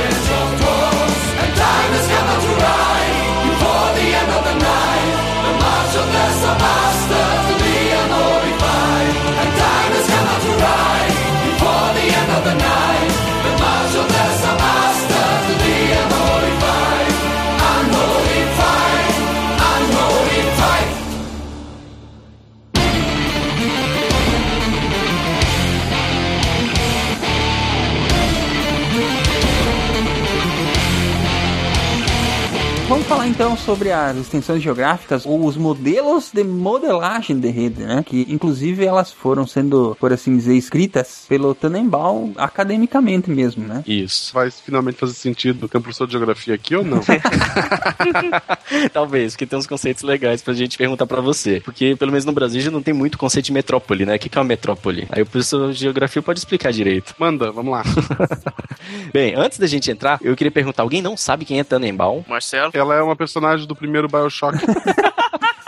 Se não me engano, ela criou as Little Sister. Puta que pariu, cara. Tannenbaum, gente, é um bom velhinho. Não segundo o Linus, cara. Mas o Linus é uma outra história. O Linus também gosta de umas tretas que eu nunca vi. Eles tretaram feio, velho. Muito feio, cara. A gente pode até citar isso depois, se vocês quiserem. Mas assim, o Tannenbaum é um bom velhinho da área de TI. Se você estuda TI de verdade, você vai esbarrar com esse cara mais cedo ou mais tarde, porque ele tá em praticamente todas as áreas de TI, cara. Mais cedo do que mais tarde, porque ele pesquisou em tudo que é área. Ele tá na área de segurança, tá na área de redes, ele tá na área de sistemas operacionais, ele tá na área de programação, ele tá em tudo, cara. E ele é sempre um dos mais fodas. As áreas em que ele atuou: sistemas operacionais, redes, que mais? Arquitetura, segurança. Sistemas distribuídos. Eu acho que a única coisa que ele não arriscou foi inteligência artificial. Porque o resto eu acho que ele fez tudo. Se você pegar um pouco a ideia dos kernels que ele projeta, deles se intercomunicarem e decidirem entre eles as prioridades, tem um pouquinho de inteligência artificial, não? A ideia de rede neural. Ele é um dos defensores do microkernel, né? Aliás, ele que inventou o microkernel. É, o Minix foi criação dele. Quem tá aí que não tem ideia de quem é Tannenbaum, esse cara maluco, ele dava aula de sistemas operacionais e aí ele usava o Unix pra dar aula. O que, que ele fazia na aula dele? Ele abria o código-fonte do Unix e falava, gente, um sistema operacional a gente faz assim, ia mostrando o código-fonte. Resultado, fecharam o código-fonte do Unix, ninguém mais podia usar ele pra dar aula. O que, que ele falou? Eu vou escrever o meu próprio. Ele escreveu o próprio sistema operacional chamado Minix. Só pra vocês terem ideia, assim, do nível de insanidade do O cara. cara é foda, o cara é foda. É legal ele ser ligado à TI, porque o TI é o cara que faz tudo, né? É, talvez ele tenha cunhado essa ideia de que a TI faz tudo. No meu campus, o mais clássico que ficou marcado com todo mundo foi uma reunião em que faltou luz e alguém gritou: chama o Matheus. O Matheus é o TI, né? Uhum. Faltou luz. O que, que o TI tem a ver com isso? Cara, eu já passei por isso também. Então, não é, não é novidade. Velho, eu já fui obrigado a trocar um ar-condicionado. Cara, você já foi obrigado a consertar um ferro elétrico?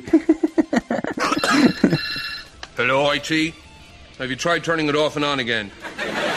Mas vamos lá. É, modelagem de redes, é bom deixar claro que nós vamos falar basicamente sobre os tamanhos de rede e como elas são construídas. Mas essas redes todas, hoje em dia, elas meio que se misturam, porque todas são conectadas, interconectadas no final, né? A ideia é que você pega uma pequena unidadezinha dessa, comunica com outra, que comunica com outra e vai crescendo e se tornando outras unidades. Tirando uma, né, que é a SAN, que a gente vai começar com ela. Já vamos começar pela exceção, né? É a exceção da regra. A SAN, Storage Area Network, ela é uma rede utilizada somente para armazenamento, para comunicação entre armazenamentos. O que, que é isso? É quando você tem um computador que não tem um disco conectado fisicamente nele. Conectado fisicamente, que eu digo assim, não tá lá aquele cabozinho flat ligado no HD, entendeu? Você não tem um HD dentro do gabinete daquela máquina. O HD é um gabinete à parte que fica em outro lugar, porque isso é muito utilizado em CPDs de alta disponibilidade, que você precisa que o seu disco esteja sempre disponível, então o seu disco tem redundâncias, e as redundâncias têm os RAIDs para evitar problemas dentro da redundância e por aí vai. Então, a comunicação entre o computador e o HD é através de uma Storage Area Network, que é um cabinho de fibra geralmente vai para lá e faz essa comunicação e lida com essa questão de alternância quando tem falha em um disco ou não. É para conectar o equipamento que é o storage. O storage pode ser desde um disco até Pool de discos. e você conecta o storage, independente do que seja, ao computador através de uma rede, né? Mas ela é bem restrita mesmo, né? Parece bizarro pra gente que tá acostumado com o computador tá ligado dentro do computador, né? Você pensar que o HD vai estar em outro lugar é estranho, mas É estranho, mas é legal ao mesmo tempo que você pode pensar que essa SAN, essa Storage Area Network, ela pode estar ligada a uma internet. E você pode ter um computador lá em Nova York acessando o armazenamento que está lá no Japão. Inclusive, se você parar pra pensar, entre aspas, a internet está se tornando uma SAN, de certa forma, porque você usa para acessar os Dropbox, por exemplo, dados que estão lá. Ah, a nuvem pode ser considerada uma SAM, se você for pensar assim. É, hoje em dia tá se tornando. A pauta desse cast tá na nuvem. Exatamente. Tá se utilizando de uma SAM, se você for pensar bem. Entre aspas. É, enfim. Ele restringe um pouco os protocolos, mas dá pra se considerar assim. Mas assim, pra gente ser um pouco desse mundo tão técnico, falando filosoficamente, a gente pode assumir que sim, a SAM, ela ultrapassa um pouco esse limite. Aí a gente tem a PAN, que é bem legal também. Aqui nós já entramos nas pequenas unidades que eu estava falando antes, né? E a gente vai ver que conforme a gente for avançando, o tamanho e a interconexão vai aumentando, mas o conceito é o mesmo. Exatamente. A PAN, que é a Personal Area Network, Imagina o- a rede dentro da tua casa. É a rede caseira. Talvez até menos que sua casa. É aquela rede que você tem assim, por exemplo, você tá no seu notebook e você bateu uma foto com seu celular e vai passar do seu celular pro notebook. Você usa o quê? Wi-Fi. Um cabo. Hoje em dia a gente usa muito cabo, mas é, originalmente a gente usava um- um- uma rede sem fio, Wi-Fi, um Bluetooth, qualquer coisa do tipo, né, Pra fazer essa transferência. Então é muito essa ideia de uma rede pessoal, que é você ali com seus dispositivos ao seu redor, entendeu? Notebook, tablet, Fone de ouvido conectado ao celular via Bluetooth é uma PAN. Era essa a ideia. Aí tem até um protocolo menos conhecido chamado Zigbee, que ele é bem legal. Ele é tipo um Bluetooth para baixas transmissões e baixo consumo de energia. Quem usava isso não era o Palm, não? Eu acho que ele usava sim. Eu não fui muito adepto do Palm, mas eu acho que ele tinha o Zigbee também. Hoje em dia, o Zigbee ainda é utilizado para algumas coisas, mas muito para hardware embarcado. Quando você tem sensores espalhados na sala, para, por exemplo, fazer portais RFID, para você evitar, por exemplo, que a pessoa leve um patrimônio da sua empresa, digamos. Você põe um dispositivo RFID nele e põe alguns sensores espalhados. Se ele sair da área daquele sensor, isso comunicando via Zigbee, ele te alerta, entendeu? Loja que tem aquelas. Na verdade, aquilo lá é só uma, um portal com campo eletromagnético que quando você passa com alguma coisa tem uma lâmina metálica que ela altera o campo e ela dispara. Não é inteligente, então, no caso. Não, não é não. Ali é só eletromagnetismo. A rede Zigbee, a ideia dela é que você poderia enviar informações ao nível de, por exemplo, posição geográfica, onde aquele dispositivo está, entendeu? Ou sensores, por exemplo, você espalha vários sensores de temperatura no seu CPD e esses sensores eles ficam enviando informações de, de medição de temperatura para você ter ideia de onde estão os seus corredores quentes, os seus corredores frios, se você precisa reorganizar seu CPD e por aí vai. Então ele é mais do que simplesmente assim detectar alguma coisa, entendeu? Ele tem transmissão de dados. Aí nós temos a LAN, A LAN que agora sim, rede do teu apartamento. é a rede que você monta na sua casa. Agora vocês vão me ajudar a configurar aqui o PlayStation 4 para poder pegar a internet direito, né? Hello, IT. Have you tried turning it off and on again? Bem, voltando pra LAN, né? O bacana da LAN é que assim, você pode usar várias coisas pra intercomunicar vários protocolos, mas calhou que no final das contas a gente usa praticamente só TCP/IP, que é o protocolo que virou protocolo de mercado que a gente chama, porque a gente tem dois tipos de protocolo, né, no mundo das redes, que é o protocolo de facto que a gente chama e o protocolo de mercado. O protocolo de mercado é aquele protocolo que se estabeleceu porque era o mais vendido, e o protocolo de facto é aquele que a gente estabelece numa norma, numa padronização, num, num RTF e todo mundo ignora.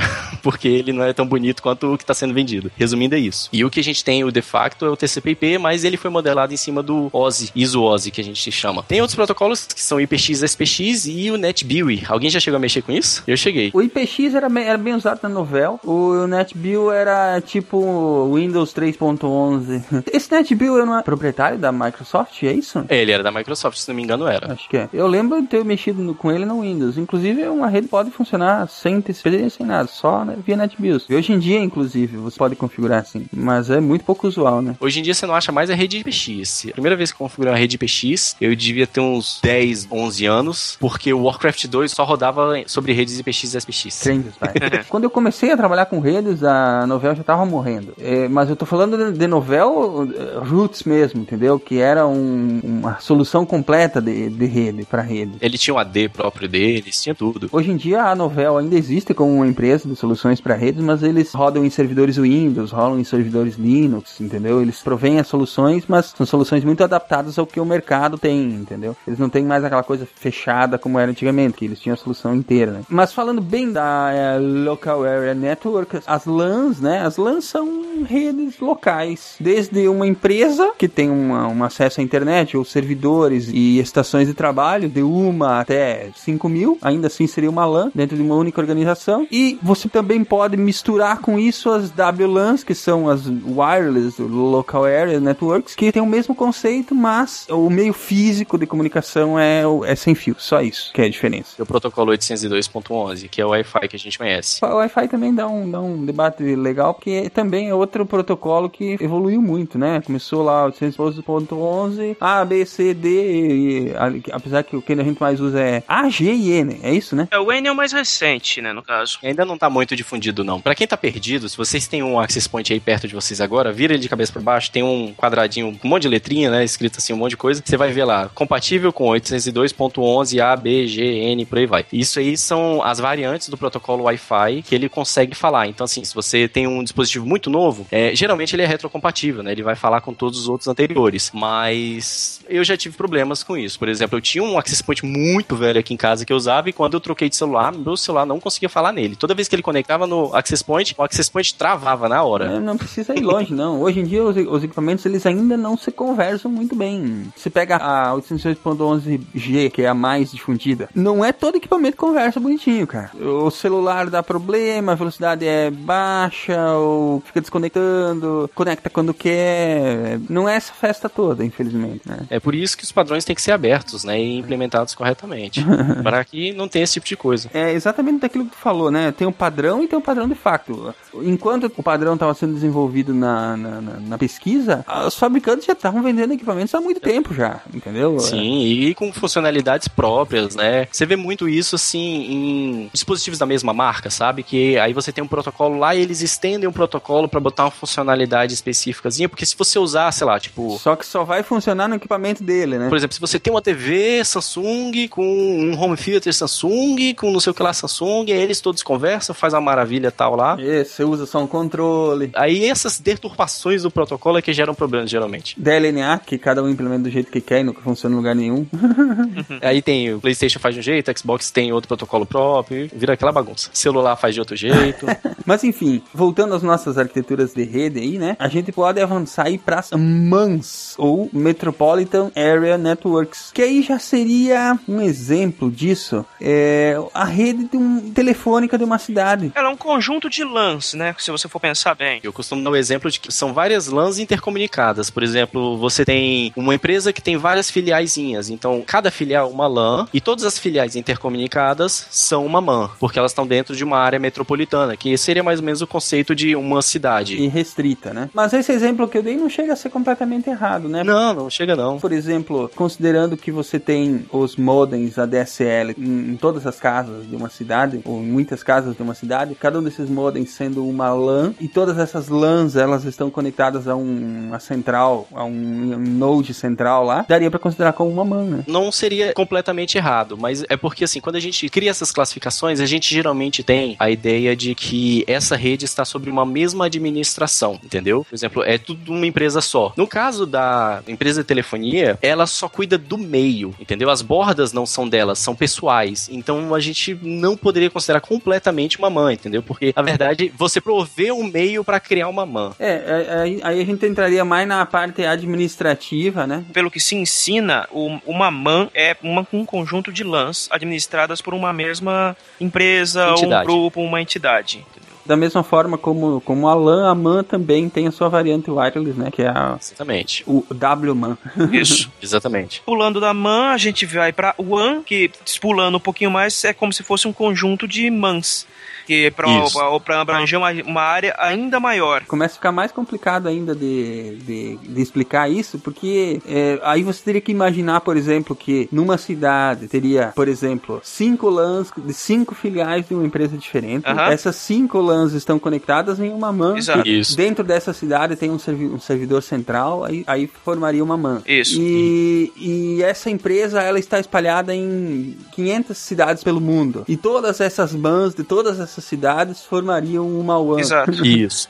A ideia é que seria mais ou menos o. É porque assim, essa distribuição ela tenta criar é, áreas de administração, entendeu? Então você poderia, eh, por exemplo, dizer que um problema está só localizado na WAN da empresa ou só localizado na LAN da filial X, entendeu? Não necessariamente é, você precisa criar todo. abraçar a rede inteira como, como um escopo só, entendeu? Você não precisa ver a WAN como tudo isso intercomunicado, mas o meio que você está intercomunicando tudo aquilo, entendeu? é tanto administrativo que eles criam, é que tem outros termos também, né? É como como RAM, por exemplo, que é regional area network, como Isso, é. CAN, que é campus area network, né? Isso. Então é, é, é- além desse- da parte técnica é, é bem uma, uma divisão administrativa também. Né? Hello, IT. Have you tried turning it off and on again? Acho, eu acho que cada um devia dizer a sua comunidade do Orkut favorita. Puta que pariu. Ai, ai. A minha é sou fã do Prometheus. sou amo Prometheus.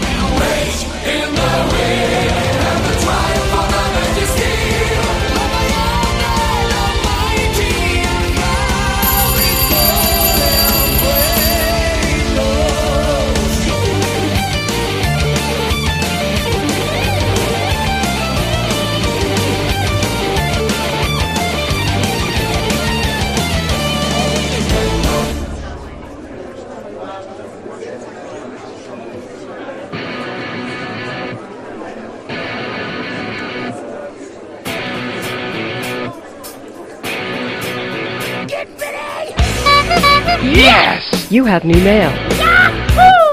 Muito bem, queridos ouvintes, estamos aqui no- em mais um mural de recados do SciCast. Quem está aqui comigo? Marcelo, Tarik, como vocês estão? Oi, opa, Estou bem. Tô indo aí, vivo. Quem andava meio morto era eu, né? Que tava meio sumido.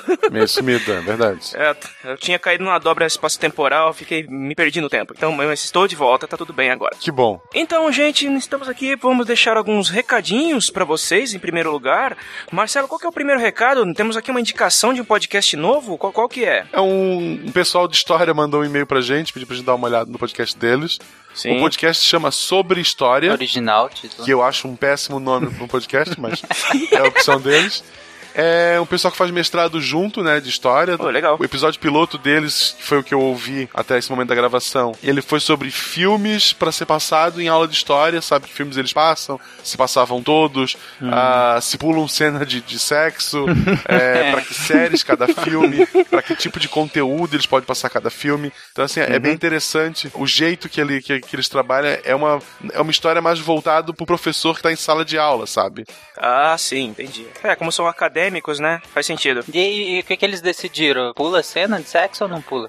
Um, do- o profe- um dos professores mantém, porque ele diz que faz parte da obra, e as professoras principalmente pulam. Ah, para, né? Além de fazer. São as pedagogas, são as pedagogas. Pô, RedTube tá aí, né, gente?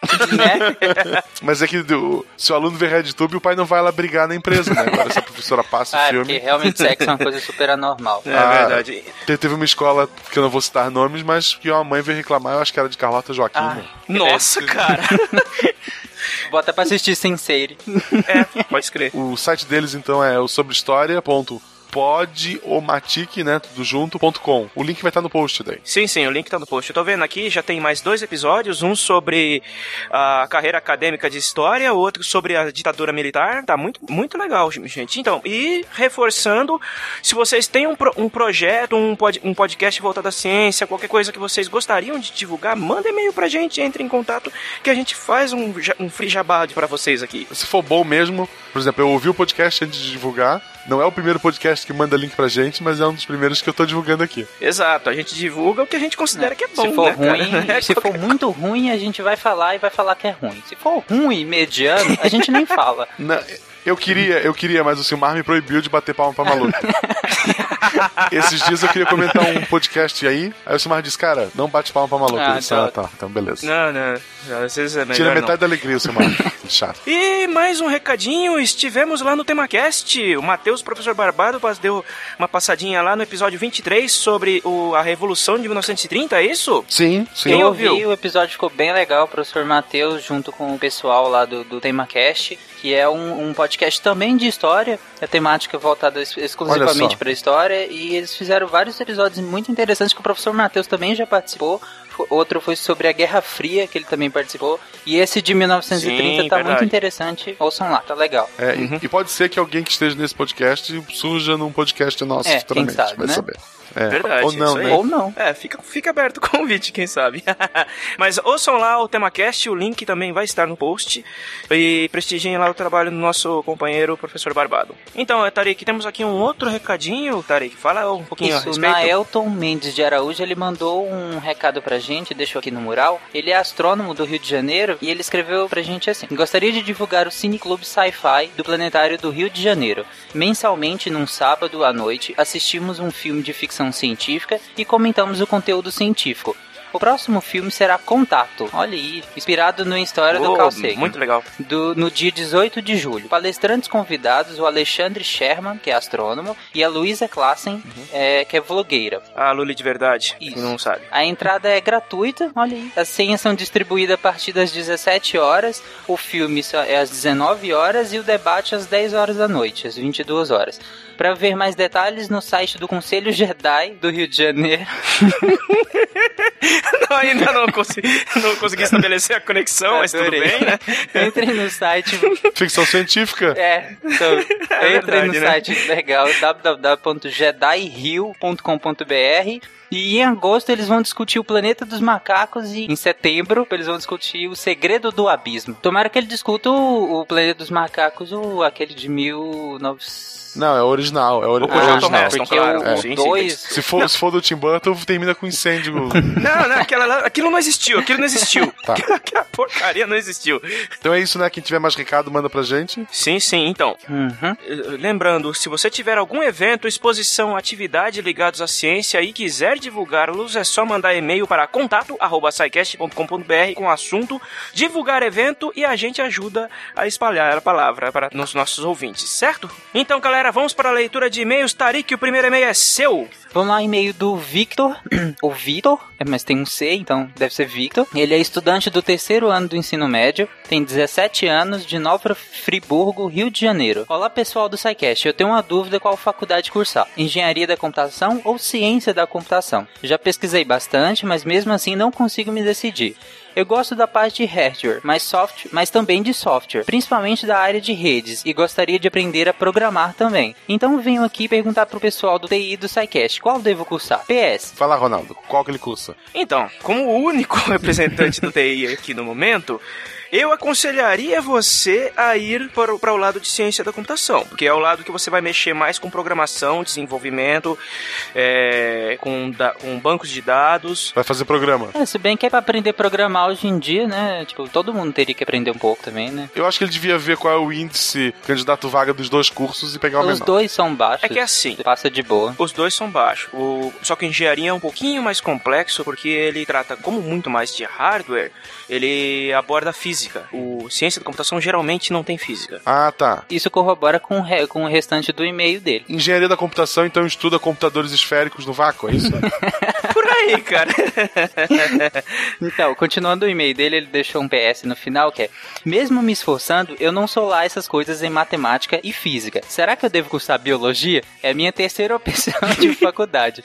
Ou fazer só um curso de programação? Se sim, quais linguagens devo aprender? Muito obrigado por lerem. Cara, sinceramente, Olha- você gosta tanto assim, tá tão em dúvida em ciência da computação e, e engenharia, o que, que você vai fazer na biologia, velho? Não, Por que não? A gente, a gente tem um episódio de biotecnologia, não tem um esquema desse? Tá, mas aí você é formado, você escolhe atuar numa área que tem a relação biológica. Mas assim, fazer a, a Claro. graduação, eu aconselharia não ir pra biologia, já que ele gosta tanto da- da- dessa parte de ciência da computação. É- é- essa, essa culpa da biologia é do Atlas, vocês sabem.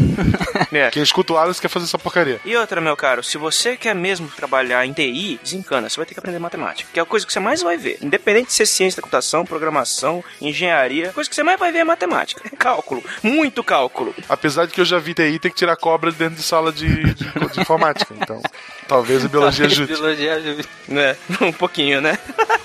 Pode ser também. Mas, em todo caso, obrigado, Vitor, pelo seu e-mail e continue escrevendo pra gente e prestigiando o nosso trabalho, certo? Certo. Então vamos lá, Marcelo, eu- o próximo e-mail é seu, manda bala. Então, o próximo e-mail é do Rafael dos Anjos, desenvolvedor de sistemas, tem 27 anos, é de Ribeirão Pires, São Paulo. Aí, ó, tivemos um aspirante à área de TI e agora um representante de fato, né? Alguém já sofrendo, né? Exato. Boa noite, Silmar.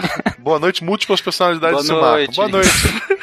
Boa noite. Eu sou um maratonista louco que mandou e-mail após o cast sobre Beagles. Cara, faz tempo isso. Atualmente Caramba. estou no episódio 47. Cara, ele nunca vai ouvir isso aqui, quer dizer, tão cedo não vai. Não vou elogiar muito, senão terei que mandar dois e meio. Dois e meio é bom, hein? Dois e meio é ótimo, hein, cara? Putz, Eu, eu espero que até chegar ao cento entenda que são dois e meio. É, vocês são simplesmente demais, a gente sabe. Gostei muito de todos os episódios e alguns estou ouvindo mais de uma vez. Por isso que ele não chega na frente, né? Ele fica ouvindo mais de uma vez. Pre- Ele tá preso no Escuta loop. tudo de uma vez, depois volta, cara. Poder fazer anotações, inclusive os episódios de AIDS, cujo qual fiz uns mapas mentais para poder dar, dar umas aulinhas para meu guri, hoje com 13 anos. Hum, legal. Ele tem 17, ele tem 27 e um filho É, foi- com, Com 13. Ou ele foi pai com 14, ou ele casou com alguém que já tinha filho. Com uma mulher que já tinha filho. Das duas, uma. Que legal, cara. Gostaria de fazer alguns pedidos. Um, gostaria de ouvir um cast sobre avanço da bioinformática. Já teve isso, né? Ah, não, voltado para a psicologia. É... Cara, eu fiz geografia, não entendo isso aí. Mas vamos, vamos, vamos procurar um especialista. No cast de bioinformática foi citado que existe aplicabilidade para a psicologia, mas não foi citado qual. Aqui também, senão o cast ia ficar com três horas, né? É verdade. Espero que seja algo tipo transcendência. filme horrível. Quero Ah. fazer o upload da minha consciência. Cara, não é. A vida não é assim. Dois, já que temos um cast de Doctor Who, poderia ter um cast de Breaking Bad. Beach. Beach. Seria legal comentar não só a química e drogas da série, mas sim focar na psique dos personagens. Bom, acho que por enquanto é só. Espero que aceitem os meus sin- é, singelos pedidos. Breaking Bad tem um monte de podcast sobre, inclusive É. tem um podcast que fazia um episódio por episódio do, da série. Então eu acho meio Nossa, Estranho. cara. É tipo um review em áudio é, por episódio. Se um dia, sei lá, eu não vou. Cara, se se a gente tiver um. Quer dizer, a gente tem uma química na nossa equipe, que é a estrela, e se a gente tiver, digamos assim, um, um caminho pra seguir, alguma coisa que, que seja relevante pra gente abordar, tipo a ciência, como é abordada na, na série e tudo mais, a gente vai fazer sim. ou se algum mas chefão da droga for patrocinar o SciCast, sei lá. É. Mais uma vez, muito grato pela diversão e informação. Desejo muito sucesso a todos. Abraço, pods, podcaster ma maniac. Hã? Tá. Podcaster Maniac. é que ele escreveu errado, por isso. Ah, é, tá. é. Meu inglês é ruim. Meu inglês pra entender coisa errada é pior ainda, gente. Como é que você lê paper então, cara? Oi? Como é que você lê paper? Palavras-chave mais- e tradu traduzindo aos pouquinhos. Tá certo. Mas é isso. O- muito obrigado, Rafael, pelo seu e-mail, pelas suas sugestões. E está anotado e vamos ver o que a gente pode fazer no futuro. Beleza? Então, galera, é isso. Nós vamos ficando por aqui. Até semana que vem. E deem, mandem um abraço para nossos ouvintes, Marcelo, Tarik. Até mais, ouvintes. Abraço, Até ouvintes. semana que vem. Falou, galera. Até semana que vem.